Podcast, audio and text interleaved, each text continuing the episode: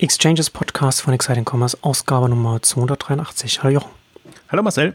Heute wollen wir uns mit Zooplus beschäftigen, aber bevor wir einsteigen zu unserem heutigen Werbepartner, Neocom. Mit KI-basiertem Guided Selling helfen Sie Ihren Kunden, das richtige Produkt zu finden. Die klassische Filternavigation in Online-Shops verwirrt viele Kunden. Wie soll ein Kunde zum Beispiel, der erstmals ein E-Bike kauft, beurteilen, welches Akkuvolumen er benötigt? Neocom bietet Guided Selling für Online-Shops wie zum Beispiel Fahrrad.de, Amorelie oder D-Max an. Kunden beantworten Fragen wie im Laden und erhalten laufend KI-basiert die wahrscheinlichsten Produktvorlieben ausgespielt. Bei Fahrrad.de hat der digitale Kaufberater von Neocom die Absprungrate um mehr als 60 Prozent gegenüber den Kategorieseiten reduziert. Und Amorelie schafft eine Click-Through-Rate von über 90 Prozent mit der Technologie von Neocom. Das Tool von Neocom ist in jedem Online-Shop integrierbar. Es werden keine zusätzlichen Produktdaten zusätzlich zu den vorhandenen aus dem Online-Shop benötigt. Wer auf die Landingpage geht unter www.neocom.ai slash exchanges bekommt dort eine kostenlose Erstanalyse. Auf der Landingpage kann man auch sich in einem Video anschauen, wie das ausschaut wie der, oder wie es aussehen kann. Ja, also ich wiederhole das nochmal. www.neocom.ai slash exchanges. Und im Workshop werden die Optimierungspotenziale ausgelotet und Ansatzpunkte für Guided Selling vorgeschlagen. Neocom. Mit Guided Selling helfen Sie Ihren Kunden, das richtige Produkt zu finden. neocom.ai slash exchanges ja, heute kommen wir mal wieder zu einer zu Plus-Ausgabe. Wir haben in der Corona-Zeit, glaube ich, auch an der einen oder anderen Stelle, als wir das äh, eingeordnet haben für den Onhandel, insgesamt die Dynamik auch zu Plus angesprochen. Du hast ja auch, gesagt, in Commerce drüber geschrieben, dass es ein bisschen frustrierend ist, was äh, zu Plus da zum Teil macht. Ich glaube, wir haben, jetzt fällt mir auch gerade ein, als ich das sage, wir haben auf jeden Fall über zu Plus geredet, als wir über die Finanzierungsmöglichkeiten gesprochen haben, über was die Unternehmen sich holen, dass zu Plus da jetzt nicht zugeschlagen hat, als ganz viele sich das Geld geholt haben. Ähm, aber wir hatten eine Ausgabe, es war im April 2019, die 221. die Überschrift hat, hat sich nicht so gut gehalten. Zu Plus auf dem Weg zum Marktführer. Ach doch, ähm, die hat sich schon gehalten. Also, also sie sind noch auf dem Weg, aber, aber langsam sind, sozusagen. Genau, sie, sie haben nur den Sprung, den Corona-Sprung nicht genutzt. Sind, das ist so ein bisschen. Sind nicht so schnell, wie wir, wie wir, das, wie wir das gedacht hatten. Also es war ja noch in der Vor-Pandemie-Zeit.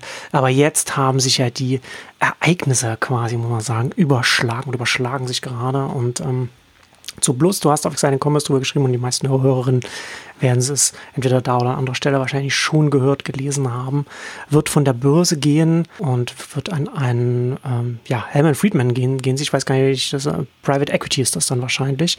Tendenziell, ja. Die dann da zu Plus von der Börse nehmen und dann privat dann weiter entwickeln werden und dann wahrscheinlich dann das neue Kundenthema da eingehen. Da werden wir heute drüber sprechen. Ich finde das ja ganz interessant. Mal, mal, mal gucken, wo wir da äh, heute in der Stunde hinkommen, weil so Plus ja genau am anderen Ende ist von dem, was wir, was wir immer bei dem, bei dem Onlinehandel vermissen. Ganz viel noch der Onlinehandel noch viel Neukunden, Neukunden und die Stammkunden vergisst.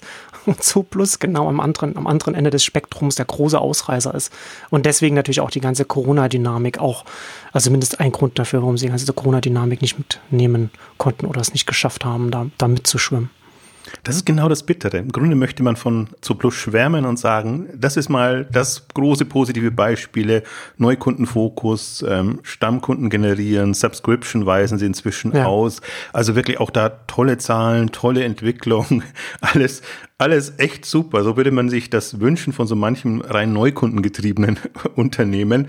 Ich meine, sie haben natürlich ein Segment, wo das, wo das gut läuft und ähm, insofern sind sie prädestiniert, aber insofern da so ein bisschen eine Pionierrolle jetzt auch, was alles im Food-Bereich kommt, in die ganzen Bereichen. Also äh, man kann es auch nicht direkt, aber indirekt vergleichen jetzt mit dem HelloFresh auf der einen Seite, mit der Shop-Apotheke auf einer anderen Seite.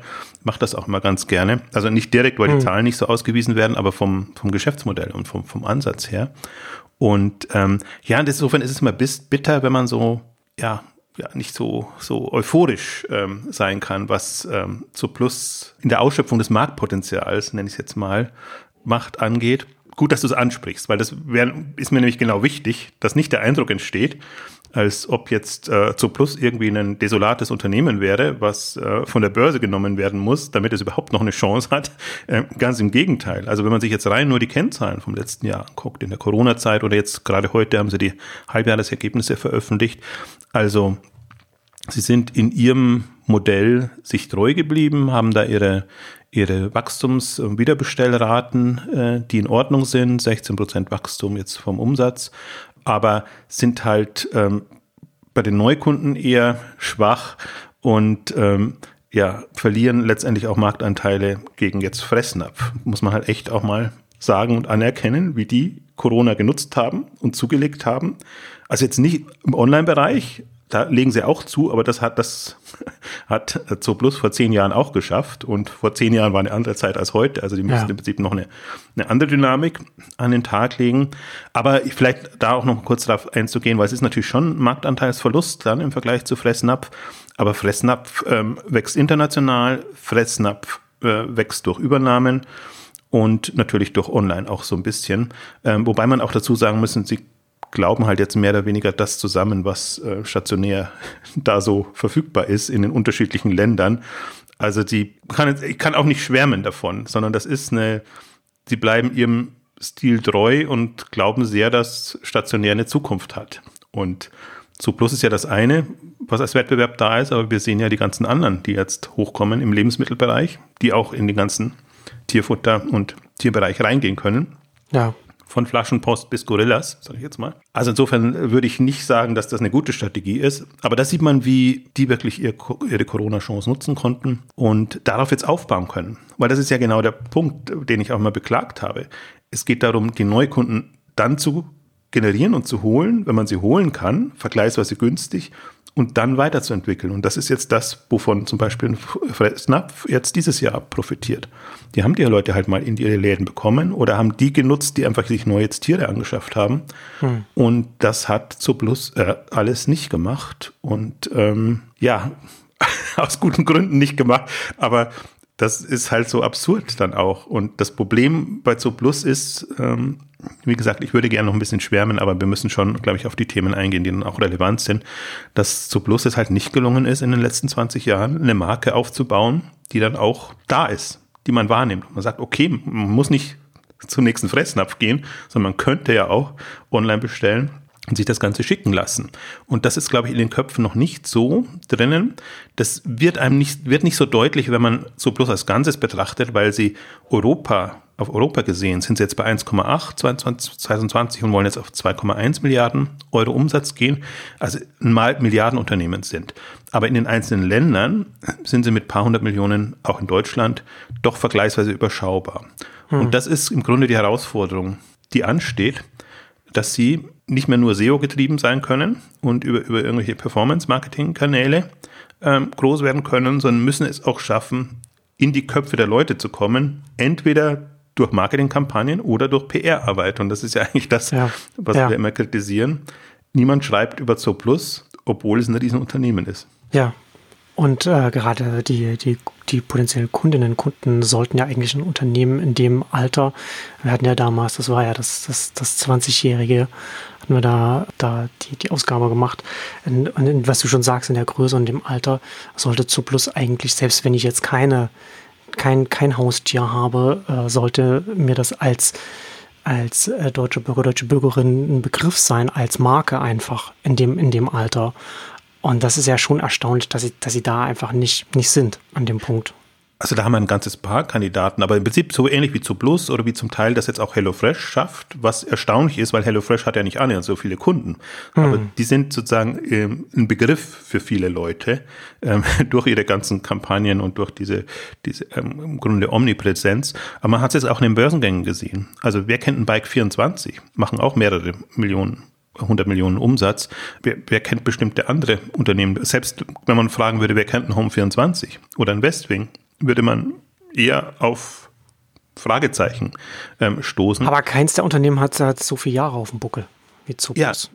Ja, äh, genau. Das, naja, so ein Bike 24. Bike 24 vielleicht, lang. ja, aber, ja, ähm, aber Lampenwelt. Im Vergleich zu Westwing. Das stimmt. Also deswegen, ähm, aber ich will damit nur verdeutlichen, das ist ein generelles Problem des Onlinehandels dass es hm. beim Markenaufbau, ähm, sagen wir mal, noch Potenzial gibt. Und weil es eben leichter ist, online Kunden zu generieren und, und, und Umsatz zu generieren und das gerade in den Anfangsjahren, in Anfangsjahren natürlich auch der, der beste Weg ist, ist es eben dann so, dass sie irgendwann mal ja, groß sind, aber entweder einen unglücklichen Namen haben oder dann einfach feststellen, ja, uns kennt niemand und entweder wir müssen jetzt komplett weggehen von dem, was wir was wir machen. Und ich fand das so, deswegen hatte ich äh, so, so symptomatisch, deswegen hatte ich auch kurz darauf hingewiesen in dem Bike 24 Beitrag, ähm, dass ich, dass die wirklich nicht Marketing-Ausgaben schreiben, sondern Performance-Marketing-Ausgaben.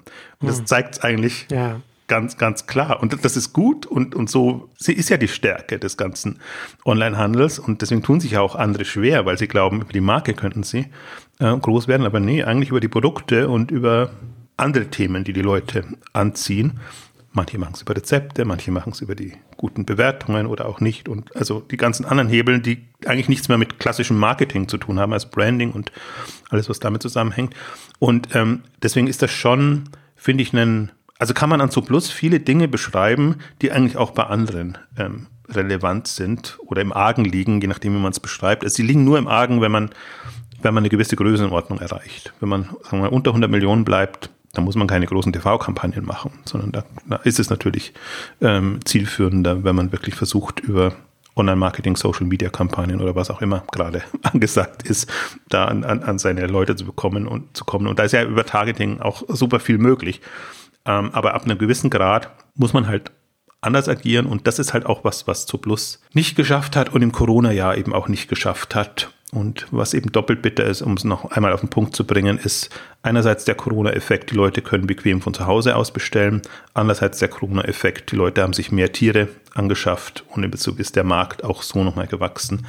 Und ähm, weder das eine noch das andere hat Zuplus genutzt, ja. sondern sie sind in der Optimierung gut vorangekommen. Sie haben ihre Kennzahlen super toll gesteigert, das sind alle jetzt auf Rekordniveau, was die Retention angeht, was die Ausschöpfung pro Kunde angeht und was die Subscription angeht, ähm, aber halt nur aus der bestehenden Kundenbasis heraus. Mhm. Und jetzt kann man da auch noch äh, argumentieren, okay, mit den Lagerkapazitäten konnte man halt nicht mehr, und dann bevorzugt man die bestehende Kundschaft, hat auch Okado gemacht oder machen müssen. Aber ich glaube, bei Zuplus wäre so ein bisschen mehr noch, noch drin gewesen. Insofern ist das etwas bedauerlich, aber natürlich jetzt auch der Grund, warum ein Finanzinvestor zuschlägt. Ja, das ist erstaunlich, dass das Unternehmen es dann nicht geschafft hat, dann äh, in einen anderen Modus zu kommen oder es vielleicht auch nicht gewollt hat. Das weiß, weiß man nicht was. Sie haben sich so eine Sackgasse rein manövriert. Also sie, ich beschreibe es immer so, dass ich sage, hm? so plus aber was, meinst, aber was meinst du mit Sackgasse? Ich meine, auf der einen Seite klar, äh, die Logistikkapazitäten, das baut man halt nicht von heute auf morgen, äh, macht man das größer, um dann, dann äh, viele Neukunden dann bedienen zu können, wenn man das, wenn man das möchte. Aber das ist ja schon etwas, was man über Monate hinweg schon äh, machen kann, wenn man, wenn man sagt, okay, jetzt gehen wir in einen aktiven Wachstumsmodus rein, weil der Kontext so ist? Oder äh, was siehst du da als Sackgasse? Ich glaube, sie hätten das Potenzial gehabt, aber sie sind aber 2018, 2019 damit auf die Nase gefallen. Sie wollten ja genau zum ja. 20-Jährigen eigentlich große Kampagnen machen, Werbung und etc. Ja. Haben einfach festgestellt, ui, Marketingkosten sind so hoch, das zerschießt uns komplett unsere ganze Gewinn- und Verlustrechnung. Und äh, dann sind sie ja, haben sie extrem schlecht abgeschnitten und dann haben, haben sie es gedreht und, und gesagt, okay, dann, dann legen wir den, den Fokus darauf. Und was sie an Kennzahlen präsentieren, das ist, das meine ich mit Sackgasse. Also das alles, was sie an, an äh, Retention, äh, hm. Wiederbestellraten etc. präsentieren, das zerschießt ihnen sofort, wenn sie ja. mit Neukunden agieren. Ja. Und manchmal habe ich so das Gefühl, das steht vor allem. Ja. Also dass, dass das diese ist, genau, Grafiken genau. Das ist, das ist nämlich auch meine Vermutung. Ich hatte schon äh, vermutet, dass du da in die Richtung gehst, weil das ist äh, ganz interessant. Das ist, glaube ich, auch ganz stark auch einfach ein organisatorisches Thema und ein internes Anreizthema. Ne? Also, weil man hier auch sehr auf Customer Lifetime Value und so etwas schaut und dass dann, dass die Kennzahlen stimmen müssen, dann kann man eben nicht äh, viel Geld in Marketing, in, in, Neukunden haben, die dann in, in der, sagen wir mal, in eine, in eine Neukunden äh, wo, sagen wir mal, die Qualität der Neukunden äh, stärker schwankt. Das will man, das will man dann nicht. Und dann macht, und dann schafft man sich natürlich intern, hat man dann eine, so Anreizstruktur oder, oder eine, eine Kultur, kann man mal sagen, mal so eine Unternehmenskultur, wo man dann sehr, sehr, ähm, sehr bedacht wächst. Du hast heute schöne Formulierungen. Ich wollte es schon ein paar Mal betonen, aber ich glaube, ich muss es gar nicht betonen. Du bist heute sehr diplomatisch unterwegs. Ja, genau. Also deswegen ähm, ist auch nichts Falsches dran, aber man nutzt halt die Potenziale nicht aus. Und der Witz, wenn du es so sagst, also zum Beispiel jetzt auch einen, guck dir an, was ein HelloFresh an Neukunden gewonnen hat jetzt in der in der Zeit oder in der Phase. Man muss es halt nur entsprechend kommunizieren und, und das auch darstellen. Und natürlich bei alle, das, ist, das war ja das Fatale im Grunde, im 2020 äh, hast du ja auch Neukunden ähm, gewinnen können und konntest trotzdem gute Ergebnisse ausweisen, weil eben Marketing und manche anderen Ausgaben nicht so groß waren, weil bestimmte Sachen eben auch effizienter passiert sind, weil die Leute gar nicht so viel, konnten gar nicht so viele Leute einstellen, sodass sie das, ähm, dass das quasi durchschlägt. Und das ist vielen eben gelungen. Und Plus hat stattdessen ein Riesenergebnis, also das beste Ergebnis seiner Unternehmensgeschichte äh, ausgewiesen. Und da denke ich mir, okay, das wäre auch Geld gewesen, was man wirklich in Neukundenakquise mhm. oder in andere Geschichten hätte stecken können. Und da sind sie also auch eigen, sage ich jetzt mal. Was du sehr schön auch jetzt beschrieben hast, die Qualität der Kunden die sie wollen. Also sie testen dann auch nicht, ob es nicht vielleicht noch andere Zielgruppen gäbe, die vielleicht mindestens so gut funktionieren langfristig, ähm, sondern sind dann enttäuscht, wenn die halt nicht so funktionieren wie die bisherigen Kunden und gehen dann davon aus, das waren schlechte neue Kunden, die man dann gewonnen hat. Allerdings. Was ja, auch, was ja auch interessant ist, ne? dass man so diesen internen Ansatz und diesen Fokus auf Stammkunden, der ja durchaus sinnvoll ist, der ja dann im nächsten Schritt ja dazu führt, dass man sich dann quasi auch seinen adressierbaren Markt vielleicht kleiner macht, als er, als er sein müsste. Dass man sich, dass man sich so beschränkt. Ich finde, das hat man jetzt gesehen. Also man kann natürlich jetzt auch andersrum argumentieren und sagen, okay, wir wissen genau, welche Kunden wir ansprechen wollen und genau die kriegen wir auch und die hm. funktionieren dann auch. Ja, und so wollen wir als Unternehmen agieren. Hm. Das ist auch eine hohe Kompetenz und ich glaube, wenige Unternehmen haben das, haben diese Kompetenz und können das. Also insofern, das ist auch in dem Segment super. Aber man kann ja durchaus sagen, okay, jetzt nehmen wir mal, ich glaube, das soll dann allein, dass man es qualitativ festmacht, ist, ist es schwierig, sondern jetzt nehmen wir mal uns andere Zielgruppen und andere Kandidaten vor und gucken, ob wir daraus nicht auch einen, einen Business entsprechend ähm, bauen können. Und das fehlt, beziehungsweise das, der Versuch, und ich habe mich ja gefreut eigentlich zum 20-Jährigen, dass sie da jetzt mal ähm, in die Vollen gehen wollen, der ist sehr schnell als gescheitert abgetan worden, formuliere ich es mal so rum. Und ähm, deswegen ist da auch nichts mehr zu erwarten gewesen. Und das war natürlich jetzt äh, vertrackt, dass es genau dann, wenn man jetzt eigentlich die Chance hätte, ähm, dann nicht hm. genutzt wurde, weil man eben so, in Anführungszeichen, vermeintlich auf die Nase gefallen ist. Ja, hat man ja vermeintlich sich die Finger verbrannt kurz bevor dann so, so ein explosives Wachstumspotenzial äh, auch für das Segment da ist. Also insofern. Hm. Ah, ja, also ich glaube, es ist rübergekommen. Wir sind nach wie vor begeistert von SoPlus jetzt als operativ gut aufgestelltes Unternehmen. Wir haben auch in der anderen Ausgabe durchdekliniert, was es alles auszeichnet. Also nicht nur die Stammkunden, sondern auch die dezentrale Logistik, im Prinzip alle Möglichkeiten, die sie haben, mit Lieferanten direkt zu arbeiten, sich direkt zu beliefern lassen, nicht mehr über Großhandel etc. zu gehen. Also das sind alles so Hebel, die sie gut nutzen. Ich glaube auch im, im Vergleich zu Amazon sind sie gut aufgestellt. Sie kommen bei den Margen voran, sie kommen bei den Eigenmarken voran. Also sie kommen eigentlich fast in allen jetzt äh, Retention getriebene Themen hm. gut voran. Wo sie nicht gut vorankommen, ist in der Marktpotenzialausschöpfung, in der Strategieweiterentwicklung und in der Börsenbewertung. Das war das andere große Thema, was, was unter dem sie gelitten haben in den letzten ja. fünf, sechs Jahren. Das hast du ja auch oft äh, thematisiert auf Exciting Commerce, dass sie so schwach bewertet äh, sind. Meinst du, das hängt dann auch damit zusammen, dass sie aufgrund ihrer, ihrer Stammkundenfokussierung dann auch nicht die gleiche Dynamik oder nicht eine größere Dynamik bei den, bei den Neukunden dann dann hatten, dass man das ist dann deswegen von der Börse her, vom, dass man da nicht so das Wachstum erwartet hat oder gesehen hat, was man gerne gesehen hätte, dass das miteinander zusammenhängt? Im Grunde hast du nur zwei Chancen an der Börse. Entweder du zeigst wirklich eine Wachstumsdynamik. Ja, wo man hell, wo alle hellhörig werden. Hm. Ja, wo du über 20, über 25 Prozent liegen musst, oder du weist ein Ergebnis aus. Das zeigt, die kommen gut voran und es geht. Aber wenn du jetzt so unterwegs bist, dass du sagst, okay, wir, wir sind jetzt, wir schreiben schwarze Zahlen und das war ja eigentlich auch in den letzten Jahren immer gegeben. So lala, schwarze Zahlen, also multiple mäßig kann sich, sind wir noch zu wenig, dass ich das wirklich, dass das die Börsenbewertung rechtfertigen würde. Ähm, zugleich wachsen wir aber auch in der Topline nicht so stark. Dann ist das doppelt negativ. Also weil die, die Finanzanalysten oder die Börse ist schon sehr Bottomline fokussiert und die mögen eigentlich die Wachstumsunternehmen nicht so sehr. Erst durch Corona jetzt hat sich das geändert und dann ist diese Dynamik reingekommen, von der alle profitiert haben, hm. außer einen Zooplus, einen Rakuten und andere, die ähnlich, ähm, äh, ähnliche Probleme oder ähnliche Themen hatten. Aber ansonsten, die, die Bewertungen sind exorbitant gestiegen. Also liegen jetzt, jetzt sind sie ein bisschen runtergegangen, aber lagen natürlich ähm, auf Extremniveaus, was, was die Umsatzmultiples angeht. Und ähm, Zublus ist dahin gedümpelt und ähm, konnte froh sein, wenn sie Faktor 1 vom Umsatz erreicht haben, lag aber eher ähm, tendenziell drunter und wirklich weit entfernt von allen anderen. Und das Dramatische ist ja eigentlich an Zuplus, daran hat sich über all die Jahre nichts geändert. Also deswegen, das ist strukturell.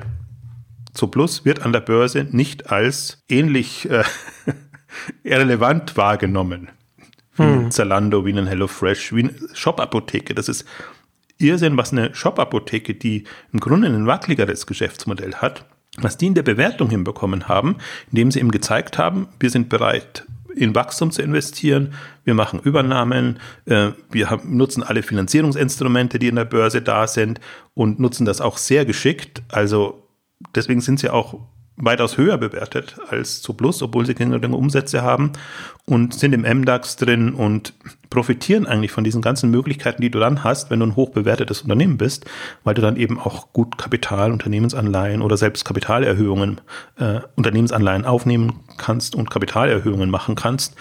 Und ähm, also finde, Shop Apotheke hat das bestens gespielt, obwohl sie eigentlich in jeder Beziehung wackelig sind. Also sie sind eben nicht profitabel, Jetzt im, im, Corona lief für die auch ganz gut, also deswegen haben sie mal so hinbekommen, aber jetzt haben sie Logistikprobleme, weil sie das Lager eben nicht so schnell aufbauen konnten, genau die andere äh, Konst hm. Konstellation.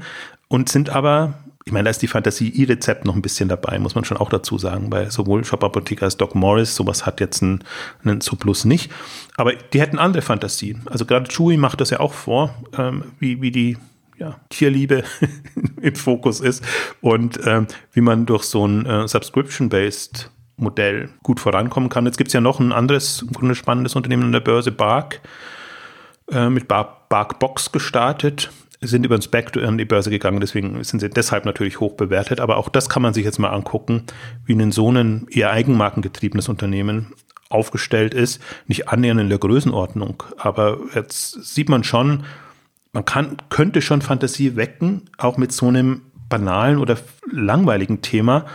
Aber ein, ein Surplus ist, meint jetzt nicht böse, aber nicht dazu in der Lage. Mal ganz neutral. Und das ist, da das in den letzten zehn Jahren nicht passiert ist, ist da im Grunde auch keine Hoffnung mehr da, ja. dass das passiert. Und deswegen ist das eigentlich der beste Weg oder das Beste, was jetzt passieren kann, dass sie da von der Börse genommen werden. Und ähm, da alle Möglichkeiten haben. Also ich wüsste zwar jetzt nicht, was die Börse sie gehindert hätte. Also alle anderen machen jetzt auch das, was ich mir jetzt eigentlich von Zuplus erwarten würde. Aber vielleicht ist das ein, ist man dann unter dem weniger öffentlichen Druck einfach entspannter und macht jetzt Dinge, hm. kann investieren, kann, kann meinetwegen auch Übernahmen angehen oder was auch immer da jetzt äh, im Petto ist. Ein bisschen schade, dass es natürlich dann außerhalb der Öffentlichkeit passieren wird. Aber ähm, also Zo Plus hat alle Chancen oder ähnliche Chancen wie die anderen.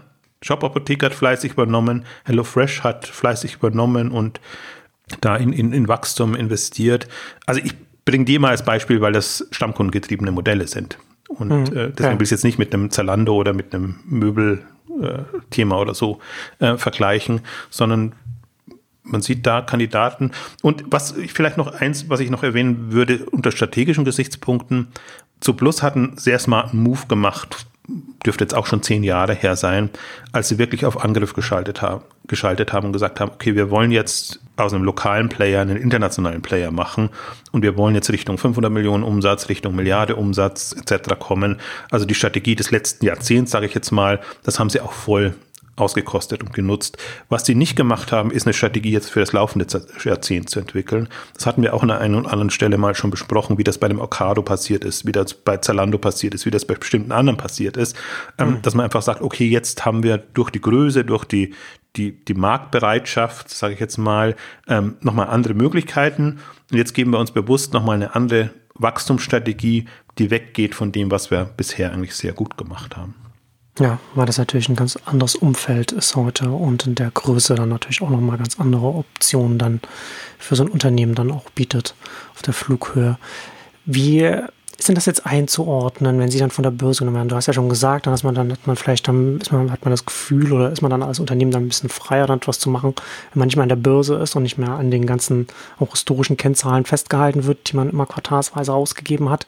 Aber darüber hinaus, wird es dann einen Managementwechsel geben oder meinst du, dass das, dass das bestehende Team dann unter, unter Hellman und Friedman dann weitermachen wird, nur in einem anderen Modus?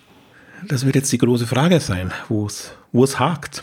Ja. Also, also das ist schon, also so Plus hat im Management schon Probleme. Also wenn man sieht, was sich jetzt unterhalb von dem Cornelius Part etabliert hat oder auch eigentlich nicht etabliert hat.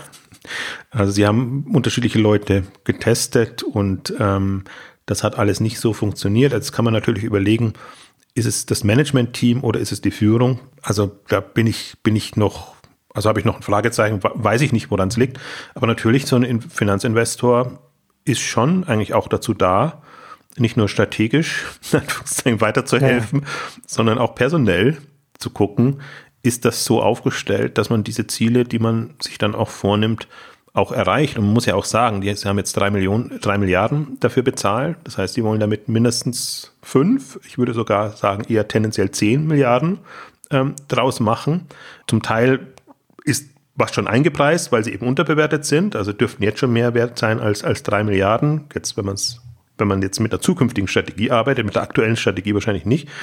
Ähm, und dann entsprechend das nochmal ähm, ja, drauflegen, was man da sich an, an Potenzialen er, erschließen kann. Und ich denke mal, davon hängt es jetzt ab, ob man dann einen gemeinsamen Weg findet. Jetzt natürlich dem, im Rahmen dieser Übernahmegeschichte wird es eher so kommuniziert, ja, wir wissen schon, was wir wollen und wo wir hinwollen. Wir hatten nur jetzt an der Börse nicht die Möglichkeiten und brauchen jetzt halt jemanden, der uns äh, finanziell und strategisch äh, unter die Arme ähm, greift. Aber das ist ja die klassische Kommunikation. Also auch als Douglas von der Börse gegangen ist, das war ja, es bleibt quasi alles wie es ist, nur, mhm. nur ja, ein feiner Partner ist dabei. Dabei wusste man, da steht die Zerschlagung bevor, da steht die komplette Transformation von, von Douglas selber bevor. Ich würde jetzt die nicht in einen Topf werfen, was, was die Strategie angeht. Und ich sehe durchaus Potenzial, mit, mit der bestehenden Führung das auch zu machen. Zum Beispiel haben sie es auch explizit ja auch, auch, auch geschrieben, dass irgendwie es jetzt einmal nicht geplant ist, da Führungswechsel, Einsparmaßnahmen oder sonst irgendwas äh, durchzuführen. Was in dem Fall auch Ordnung, in Ordnung ist, weil im Grunde haben sie es schon vergleichsweise günstig noch bekommen, was absurd ist, weil die haben jetzt, muss man sich mal vorstellen, sind halt innerhalb jetzt des letzten halben, dreiviertel Jahr um Faktor 3 gestiegen in der Bewertung. Und das, das Absurde war, dass, dass Zuplus ja schon ein super Börsenjahr hatte, äh, wenn auch aus meiner Sicht aus den falschen Gründen, weil als sie eben dieses super positive Ergebnis abgeliefert haben, ist die Börse natürlich angesprungen. Und äh, die ganzen Gründe, die vorher mal da waren, ja, das kann nie richtig profitabel werden und das hat gegen Amazon keine Chance und so. Also das haben sie schon klar hm. gemacht. Wir können schon ein richtig gut profitables Unternehmen sein. Wir haben da 60 Milliarden, äh, 60 Millionen ähm, Euro EBITDA ausgewiesen. Gehen jetzt für dieses Jahr haben sie 80 Millionen äh, um den Dreh gesprochen im Vergleich zu den einstelligen Werten, die sie vorher immer hatten. Also hat das schon nochmal was anderes gezeigt. Und deswegen sind sie an der Börse so höher gehandelt worden, immer noch nicht von den Umsatzmultiples entsprechend. Ähm, also hatten schon, schon mal den Boost. Jetzt haben sie natürlich nochmal 40, 50 Prozent drauf gekommen, bekommen in der Bewertung. Ähm, ich habe, es war, ist so witzig, weil ich hatte vor vor, es war genau so in dieser Tiefphase, im Oktober, November hatte ich mal so an unser Glory-Team eine Mail geschrieben. Ich lese mal kurz vor, weil es ganz kurz war. Okay. Kennt, kennt ihr jemanden, der eine Milliarde übrig hat und daraus vier bis fünf machen will? Dann sollten wir zu Plus von der Börse erlösen und drei bis vier Jahren zurückbringen. Da waren sie mit einer Milliarde ungefähr bewertet. Da habe ich mir gedacht, ah. meine Güte, das ist, das ist so ja. Potenzial, das da da ist. Und, und, und wird nicht genutzt, wird auch nicht gesehen. Man kann es ja auch andersrum sagen. Ne? Das könnte ja auch, die Börse könnte das ja auch entsprechend hoch bewerten. Und das ist halt jetzt genau das im Grunde, was, was ein Finanzinvestor wie Hermann Friedman macht.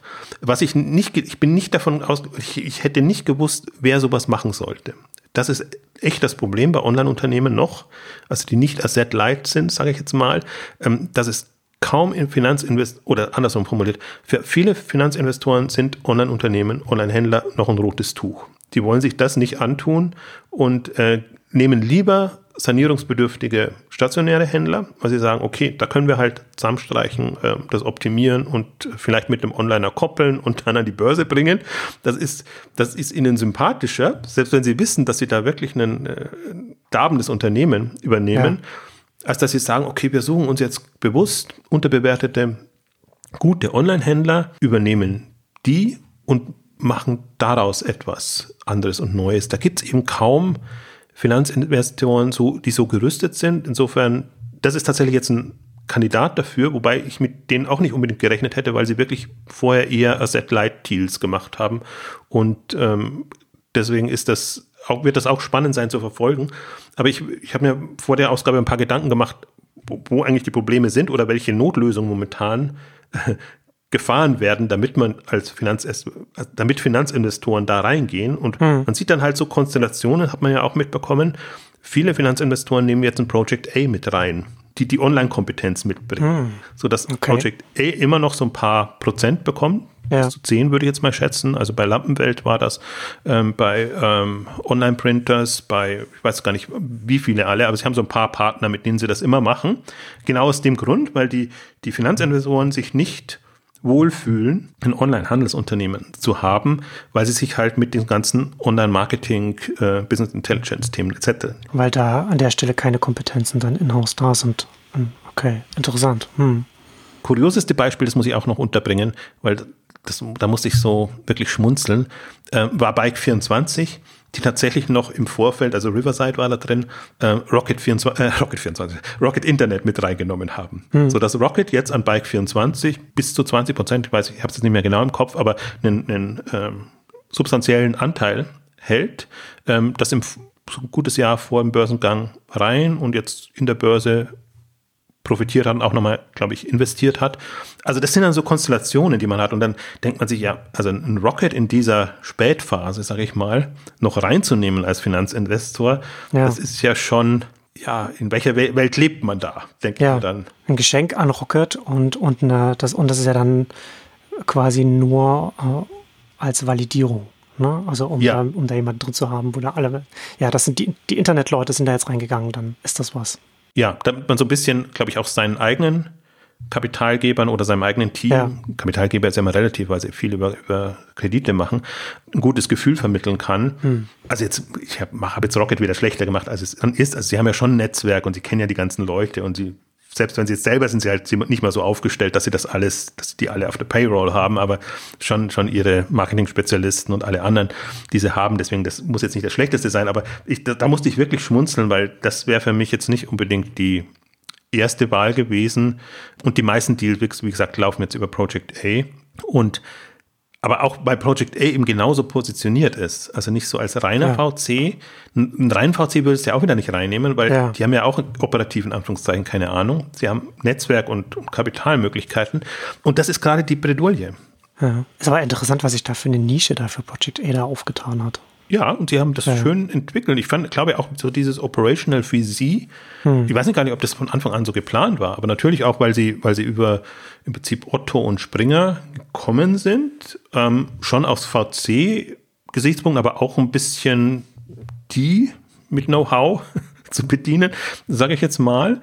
Und haben jetzt, ein, das ist nicht mehr nur einer, sondern ein paar mehrere äh, Private Equity Unternehmen, mit denen sie dann solche Deals machen und ich glaube schon, die Unternehmen so weit auf Vordermann bringen oder zumindest auf die Höhe der Zeit bringen. Ja. Also ich glaube jetzt nicht, dass sie Wunder bewirken können. Aber für mich der andere Punkt ist für mich eigentlich wichtiger, dass wie, wie schwach die, die Private Equity Leute, ja. die Finanzinvestoren bei diesen Themen aufgestellt sind. Das ist schon im Grunde schon schockierend. Aber das ist ja einfach nur eine Folge dessen, da, ja, da reden wir hier seit Jahren ja auch darüber, ne? wo man dann auch dann also du hast ja vorhin schon gesagt, dann geht man lieber, dann nimmt man lieber stationäre Händler und das ist ja dann einfach so dieser Modus, in dem man dann einfach noch ganz lange drin ist. Und natürlich, wenn man in diesem Modus drin ist, baut man nicht parallel Kompetenzen im Online-Geschäft auf. Und dann ist man halt irgendwann an einem Punkt, an dem der Mismatch, den wir, den wir vorher schon gesehen haben, an den Investitionspotenzialen und denen, was dann Private Equity gemacht hat, das wird halt einfach irgendwann so groß, dass man, dass die ersten einfach anfangen, sich überlegen, was, wie kommen wir hier rein? Und dann hat man einfach die Kompetenz nicht und dann muss man sich halt Partner suchen. Also das ist auch, ja, ich, ich bis man bis, also zumindest Partner suchen, bis man dann sich dann irgendwann das selbst dann vielleicht irgendwann selbst aufgebaut hat oder oder Talente Talente reingeholt hat oder so weiter. Aber das ist ja dann alles Zukunftsmusik. Das Problem ist ja, dass Private Equity ja sind ja durchaus Problemlöser, sagen wir, formulieren wir mal neutral positiv. Ja, ja. Aber halt in einem Segment, wo es um Restrukturierung, Sanierung etc. geht und wo es darum geht, im bestehenden klar festgelegten Märkten Markteinteile zu gewinnen. Also sprich mhm. M&A und, und andere ähm, Instrumente dann zu wachsen. Und da haben sie ja, also es ist ja eine, eine Formel, nach der die arbeiten. Und die wissen ja genau, welche Unternehmen den Kriterien entsprechen ja.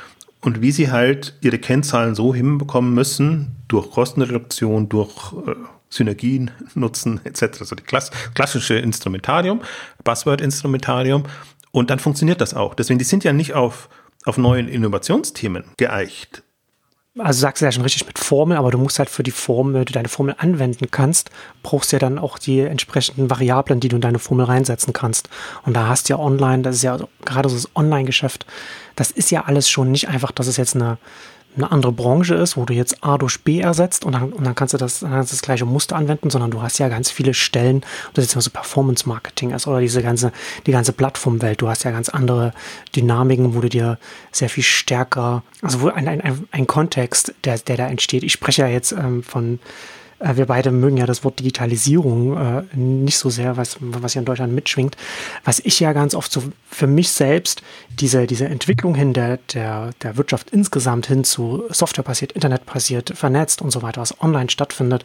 Ich spreche immer von einem Systemwechsel, weil es nicht einfach ist, dass eine Branche sich verändert, sondern alle Branchen sich verändern was immer auch bedeutet, dass sich nicht nur die Branche selbst verändert oder die, die Arbeitsteilung innerhalb der Branche, sondern auch der Kontext, in dem die Branche sich bewegt.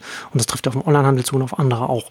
Und das halt, und das führt dann im nächsten Schritt dazu, dass du nicht einfach eine, deine Standardformel als Private Equity die natürlich Jahrzehnte hin funktioniert hat, ob du jetzt Immobilien gemacht hast oder ob du jetzt stationären Handel gemacht hast oder für einen Hersteller oder Marke übernommen hast, das kannst du nicht einfach dann äh, auch so übersetzen, ohne zumindest ein bisschen Kompetenzen aufgebaut zu haben über die Online-Dynamiken. Und ich glaube, dass das zumindest da schon da äh, so ein Thema ist, weil sonst würde man sich nicht für, für diese Themen dann entsprechend Partner wie Project A suchen.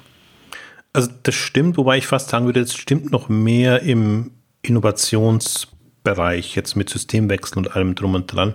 Was ich so ein bisschen, ich durfte mich jetzt ja die letzten fünf Jahre durch, durch den Fonds und durch, durch diese Themen sehr intensiv mit den ganzen Wachstumsthemen befassen. Also raus mhm. eigentlich aus dem Innovation und nur, ich sage mal, Innovation im Wachstumsumfeld. Ja. Und deswegen würde ich es ein bisschen konventioneller wahrscheinlich formulieren und sagen, du hast halt klassische Märkte, da, da kennst du dein Marktvolumen und dann geht es nur darum, der Bessere gewinnt. Und, und aber das, das, der Markt ist fest definiert.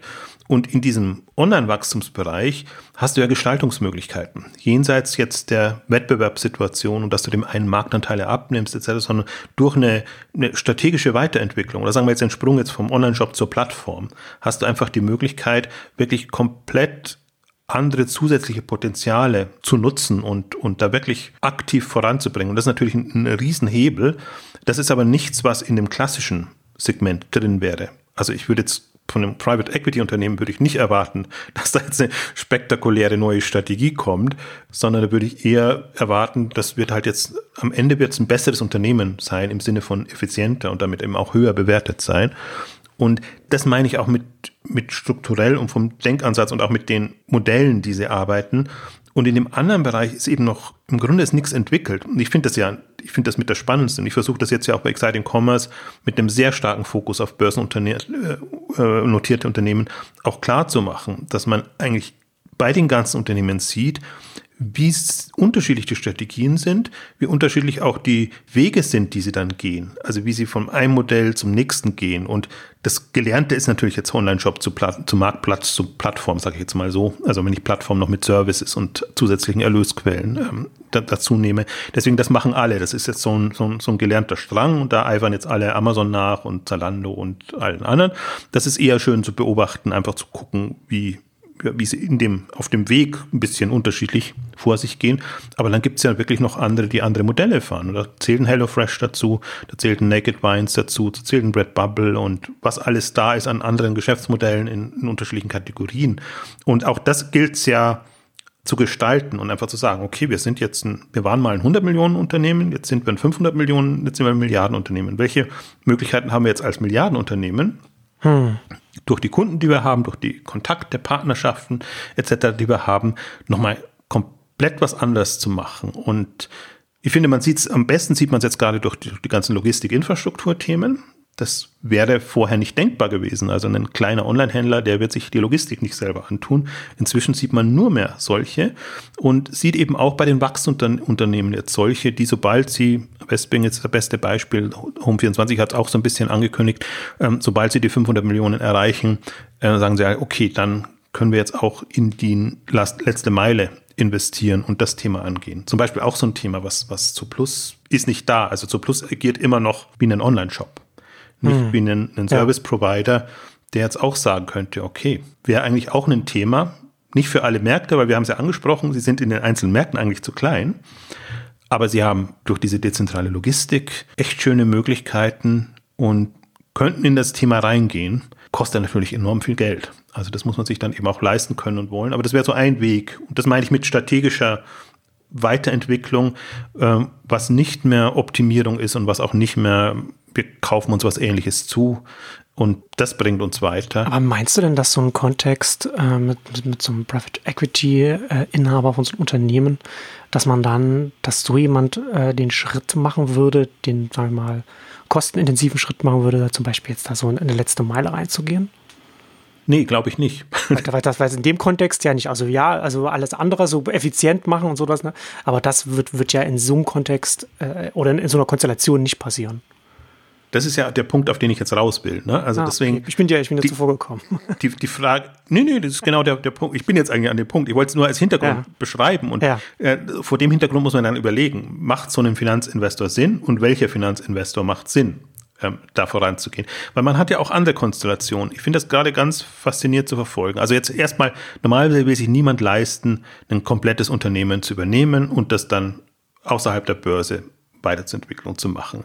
Das, das will sich niemand leisten, weil vielleicht lasse ich es hier kurz einfließen, auch ein Ebay wäre jederzeit ein Kandidat gewesen, dass da nicht nur irgendwelche äh, Rebellen kommen und da äh, ein paar Prozent äh, sich an der Börse sichern und dann Rabatts machen quasi ähm, im ähm, Board. Im Board, wollte ich sagen.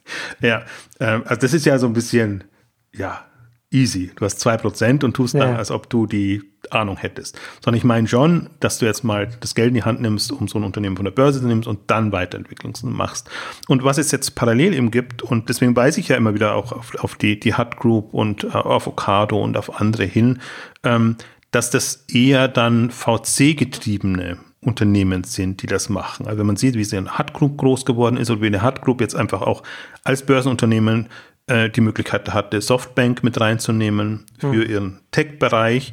Das ist die andere Konstellation. Das ist aber dann immer auch keine Übernahme, aber das ist so, was du jetzt ja angeschnitten hast. Denen traue ich dann mehr zu.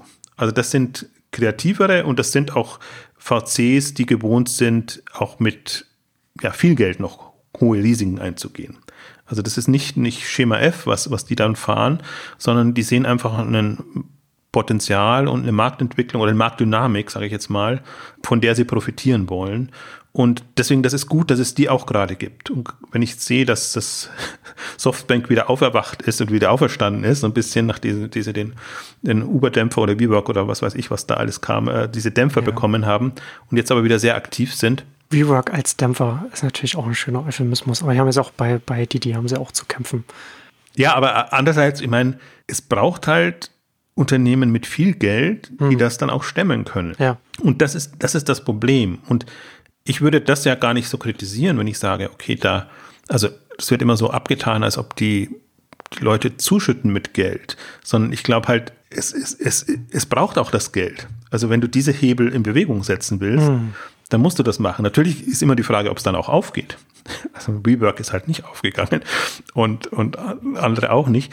Aber die gehen jetzt alle in die Gorillas rein und, und GoPuffs und wie sie alle heißen, aber gehen halt auch in die Börsennotierten rein. Und das zeigt mir halt auch, und das finde ich halt schön zu sehen, dass Börse nicht Abladestation ist. Und sobald sie an der Börse sind, geht nichts mehr, sondern im Grunde die haben halt andere Kapitalzugänge und andere Möglichkeiten. Und wenn die strategisch sich weiterentwickeln wollen, haben sie Möglichkeiten. Also sich, siehe Okado, die das unter schwierigeren Umständen noch gut durchexerziert haben. Also er ist jetzt kein Softbank oder so reingegangen, aber sie haben es trotzdem irgendwie geschafft und die nächste Generation hat halt jetzt leichter und Hut Group hat es immer schon so gemacht, die machen es an der Börse nicht anders als, als bisher. Farfetch äh, spielt damit in diesem, bei, bei diesen Themen und da gibt es halt jetzt ein paar, die so aufgestellt sind und die auch so risikofreudig sind, jetzt auch von den Unternehmen her. Das ist so plus sicherlich nicht. Also die müsste man eher so ein bisschen treiben, dass sie so in die Richtung mhm. gehen. Und ich glaube, dann wären sie immer noch eher skeptisch,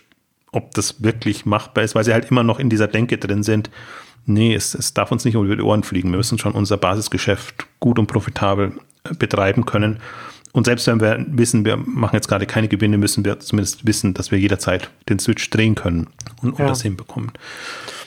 Du hast ja schon, äh, eBay wäre ja auch ein Kandidat, ein sehr teurer Kandidat, also müsste man schon, sagen wir mal, mutig sein, aber das hätte natürlich schon sehr viel interessantes Potenzial, wenn man das machen würde. Du hast es ja, du hast ja schon die E-Mail vorgelesen zu Zoo Plus. Äh, siehst du da, siehst du andere Kandidaten, wo du, wo du glaubst, das wäre auch etwas, die, die für so etwas von der, von der Bewertung her, an der Börse her und, und wie sie gerade dastehen, die da in so eine Konstellation reinrutschen könnten oder für die das interessant wäre oder wo man sich, oder wo man sagen könnte, das ist wahrscheinlich, dass das vielleicht passieren könnte?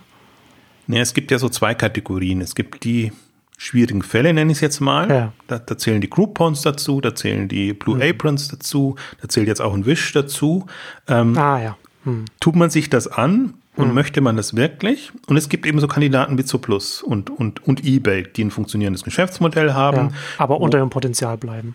Ja, und deswegen würde ich es immer an der Börsenbewertung letztendlich festmachen. Sieht man ja, wer ist, wer ist überbewertet, wer ist unterbewertet, aus welchen Gründen. Wenn das ein Restrukturierungsfall ist, dann ja eher nicht. Aber zum Beispiel eBay ist, ist das perfekte Beispiel. Die kosten jetzt noch genauso viel wie vor fünf Jahren, sage ich jetzt mal wenn man sieht ja, was die alles rausgeholt haben. Wenn man vor fünf Jahren diese 30, 40 Milliarden mal so eben äh, äh, genutzt hätte, eBay übernommen hätte, hm. äh, das Ganze alles zerschlagen, verkauft, wie es jetzt eben auch passiert ist an, an der Börse, ähm, im Wesentlichen in Aktienrückkäufe ähm, geflossen ist, damit der Kurs Bestand hat, ähm, sieht man, was man A, aus so einem Unternehmen jetzt erstmal so rausholen kann. Das finde ich jetzt nochmal weiß nicht, ob ich das jetzt so, so honorieren möchte. Aber jetzt mal aus eBay selber sich zu überlegen, okay, ich habe die Nutzerbasis, ich habe im Prinzip Marktpotenziale, die eBay erschließen könnte. Ich habe eine Marke, die weiterhin da ist und, und stark ist. Warum schafft es eBay selber da nicht mehr rauszuholen? Und bin ich oder habe ich eine Idee, wie ich das verbessern könnte? Möglichst noch in Eigenregie, aber vielleicht auch, indem man ein paar jüngere, kreativere hippere Partner dazu holt. Etsy wäre ein gutes Beispiel, wie die das gerade auch mhm. an der mhm. Börse machen. Das hätte man auch außerhalb der Börse machen können, wobei Etsy schon relativ hoch bewertet ist, aber auch so einen Tiefpunkt hatte. Also, und das, glaube ich, wird auch passieren. Und äh, deswegen finde ich das jetzt super interessant auch zu verfolgen, ähm, weil so Plus ist wirklich das unattraktivste Unternehmen. Jetzt in, in der Wahrnehmung für alle Beteiligten. Und ähm, wenn das ein Beispiel dafür wird, also lass es mal, also ich bin jetzt mal sehr, sehr positiv und sage jetzt mal, lass mal zu Plus das nächste Okado werden jetzt in der heutigen Aufstellung, dann ist das ein, wäre das ein Erfolgsbeispiel, dass man sagt, aus einem eher hässlichen hm. Entlein ja. macht man da irgendwie einen stolzen Schwan und es gibt, es gibt halt, es, ja, es, es gibt sie. Und manche, also ich bin mal jetzt gespannt auf die neue, neue Börsengeneration. Ich bin gespannt, wie sich ein Bike 24 schlägt, wie sich ein Mr. Spec schlägt, wie sich andere die schlagen, die halt so, sage ich jetzt mal, also gerade sind sie gehypt und, und, äh, und attraktiv, weil sie halt auch voll den ganzen Kriterien genügen. Aber irgendwann wird es halt die coolen Zalandos geben und dann hm. gibt es halt die schwierige. Ja. Ja, das stimmt natürlich auch, ne? Mit den ganzen, mit den vielen Börsengängen geht natürlich dann auch her, dass ganz viele Online-Händler an der Börse sind, die sich in ganz unterschiedliche Richtungen dann entwickeln werden äh, und dann entsprechend Kandidaten werden. Was ich da nicht ver verstehe, und ich habe ja auch einen Beitrag darüber geschrieben, dass Brosus und Schinnewig nicht wissen, wohin mit ihrem Geld. So habe ich den Beitrag äh, überschrieben. Ja. Aber gerade ja. im Brosus, ne, Nespers, ähm, die haben ihre riesige Tencent-Beteiligung, die Milliarden, also hunderte Milliarden, glaube ich, wert ist. Hm haben sie jetzt schon 15 Milliarden zu Geld gemacht, aber haben ein riesiges Kapital da liegen was sie jederzeit nutzen können, verstehe ich nicht, dass die nicht solche Dinge machen, weil die haben Ahnung, sie sind ja, super stimmt. lang. Ja, das sind ja die Kompetenzen da bei beiden. Ja, super lang drin, haben ein Netzwerk, Ja. ähm, Ja. hätten die Möglichkeiten und sind noch so im VC-Segment drinnen, dass sie immer versuchen, neue Themen anzugehen, beim letzten Trend dabei zu sein. Jetzt machen sie Health und Fintech und alles Mögliche. Und, und im Zweifel habe ich auch ein bisschen böse, böse in den Beitrag geschrieben, im Zweifel immer in Delivery Hero investieren, damit sie dann noch ein paar mehr Anteile haben. Also immer sehr sich treu bleiben in dem, was sie schon, schon gemacht haben. Dann sieht man, es gibt jetzt hunderte von Unternehmen, die Hälfte davon börsennotiert, die andere eben nicht, wo man wirklich substanziell sich beteiligen könnte und zum Teil eben auch übernehmen könnte. Und gerade solche Player wundere ich mich so ein bisschen. Also für mich wäre da Rocket auch in der Liga drin, wenn sie nicht aufgegeben hätten und halt jetzt in, in einer anderen, ähm, jetzt ja ein paar andere Dinge machen. Aber gerade so ein Brosus, Ja, das ist interessant, das stimmt. Das ist natürlich dann auch als Investor gerade in der, in der Größenordnung mit den, mit den Geldern, mit denen man da hantier, hantieren kann, kann man natürlich auch in einen anderen Modus jetzt gehen, weil sich das ja auch einfach anbietet, ne? statt, statt sich dann mit den, in Anführungszeichen, Innovationsthemen dann abzubuckeln. Ja, vor allem, weil da der, der Wettbewerb ja so groß ist. Also im Innovationsbereich Ja, ja, genau.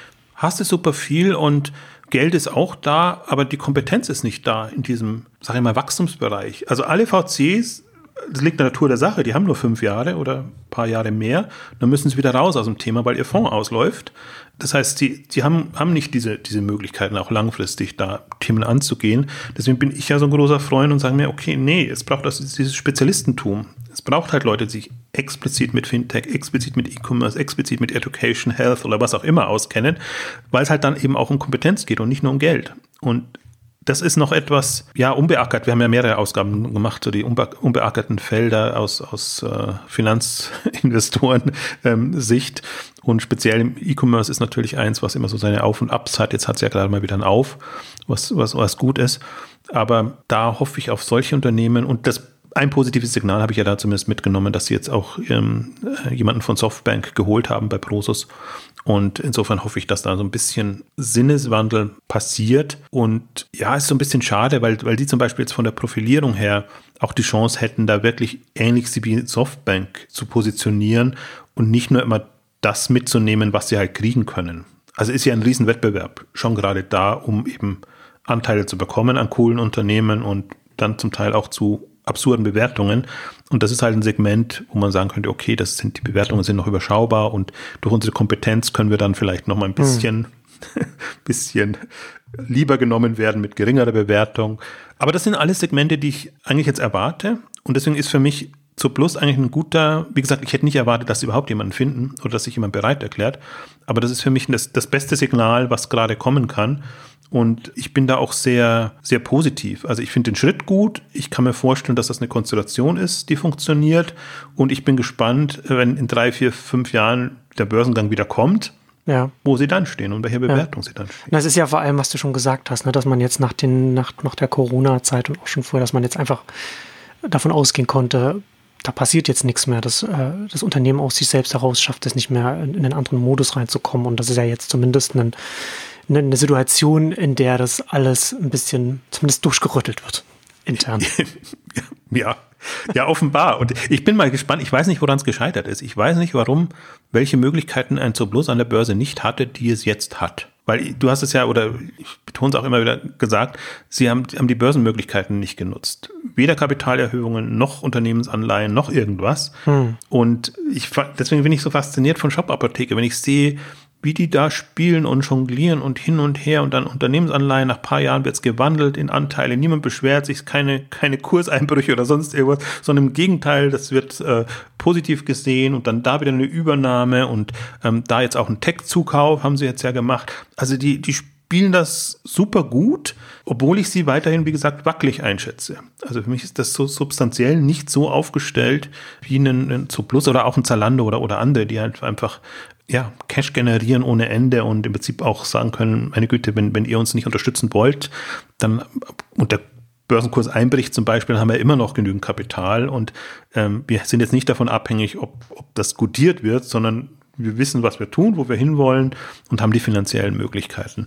Und das ist komplett ausgeblieben bei Zooplus. Ich habe, hm. wie gesagt, ich habe mich in dieser Frustphase im, im Herbst letzten Jahres gefragt, ja, warum ist Zooplus überhaupt an der Börse? Also sie nutzen nichts. Das, ja, das werden sie sich dann auch gefragt haben. Ja, eher, eher interessant, ne, dass man an der Börse ist und dass dann diese ganzen Mittel, was du jetzt so aufgezählt hast, ne, je nachdem, wie man als das Management aufgestellt ist, da hat man natürlich dann auch gewisse von der Mentalität, da, da ist man vielleicht nicht so in der Zockermentalität und, und geht dann all in mit, mit, mit, mit allem. Aber das gar nicht zu benutzen, also man kann es ja auch, man kann es ja auch zaghaft nutzen, aber gar nicht zu nutzen, ist natürlich schon, ja, da fragt man sich schon von außen, was, was da die Überlegungen sind. Also natürlich, in dem Fall ist es klar, man ist so überzeugt jetzt von dem Modell und ist froh, dass es auch eben auch ohne Zusatzkapital funktioniert. Aber was halt fehlt, ist so ein bisschen der Gestaltungswille und, und wirklich die, ich, für mich ist es ein reines Gestaltungsthema und Marktchancen-Nutzen-Thema. Ja, genau. Und, und eben nicht auf einem, auf einem Hochrisiko-VC-Level, ja. sondern deswegen, wir haben, wir haben eine Ausgabe zu, zu Big Hammer Group gemacht, wir haben zu Hut Group äh, immer wieder gesprochen. Und wenn man sieht, wie geschickt die das machen. Eigentlich oftmals aus der Not heraus, weil sie nicht anders können. Hm. Also die Hut Group nicht, weil sie Beauty-Bereich einfach mit den Herstellern nicht zusammenarbeiten können.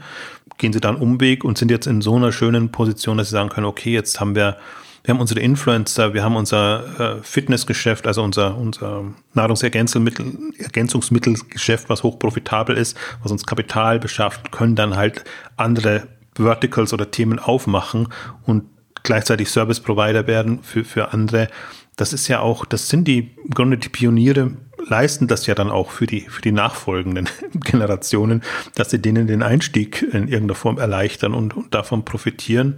Äh, Big Hammer Group ähnlich, wenn man sieht, wie schnell die nicht nur den skandinavischen Markt erobert haben, jetzt in ihren zwei Kategorien Baumarkt und Möbel und jetzt eben durch, durch Nordic Nest Übernahme auch europaweit ähm, das Thema angehen also das ist jetzt nicht super sophisticated, sage ich jetzt mal.